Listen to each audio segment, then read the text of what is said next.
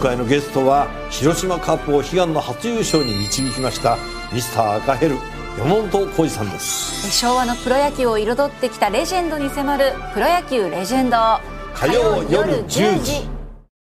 今週は東京都医師会理事で幡ヶ谷にあります和江キッズクリニック院長の小児科医川上和江さんをお迎えして新型コロナやインフルエンザから子供を守るためにというテーマでお話を伺ってまいりました先生改めてになりますが新型コロナについて今一番伝えたいメッセージどういったことでしょうか？はい。子供のコロナは軽いというイメージが定着してしまっております。うん、けれども、あの一定の頻度では重症になったり亡くなったりするお子さんがいるということを心の片隅に置いていただいて、うん、予防をしっかり行っていただきたいですね。うん、で予防っていうのはワクチンしかありませんから、はい、あの今今ぜひワクチンを考えていただきたいです。うんこれね、ワクチン、あの、今、ちょっと前まではワクチンに予約なかなか取れないんだよって言われてましたけど、今は随分出回りましたもんね。そうですね。あの、私たち医師の方も接種体制整えて、あのできるだけ早く皆さんに打てるようにということは努力していますので、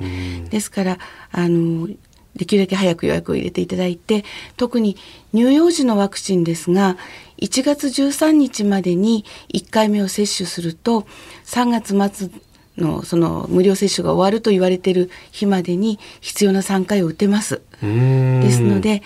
12月年内に1回目をスタートしていただくのが一番いいと思います。おすすめです。はい。そっかそっか。1回目2回目を打ってその後少し間空けてまた3回目ですもんね。はい、逆算するとギリギリのリミットが1月の13日。はい、そうです。でも1月の13日はなるからまだいいやではなくてと。そうですね。この年内のうちに。子供の場合いつ風邪ひくかわからないので、今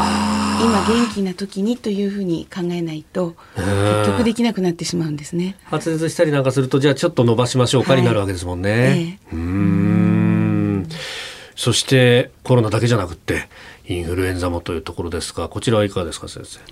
インフルエンザに関しても特に1歳2歳の小さいお子さんは発症から重症化するまでの時間が短い傾向にあります。ですのであの夜熱が出て病院にたどり着く前に重症化しちゃうっていうことがありますからやはりワクチンをぜひ今の時期に受けていただきたいです。うん。いや夜に容体がどんどん急変していくっていうのは本当親にとっては恐怖ですよね。そうですね。で今やはりコロナが流行していることもあって、はい、なかなか救急車が来てくれない。来ても病院受け入れてくれる病院が見つからないということがありますのでやはり皆さんには自分で今できる予防はきっちりやっていただきたいです。でその一つがワクチンであり手洗いであり消毒でありということになりますのでぜひお願いいたします。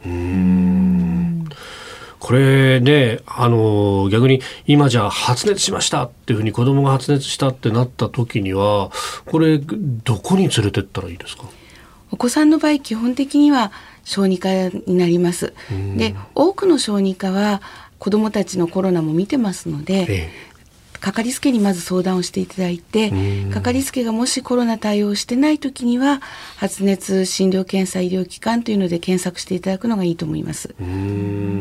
ここまであの新型コロナウイルスですとかインフルインフルエンザについてお話を伺ってきましたけれども他に今川上先生が気になっていることというのはありますか？はい。あのコロナの陰に隠れてひっそりとオートゲリノロウイルスですね。こちら出始めてます。あそうですか、はい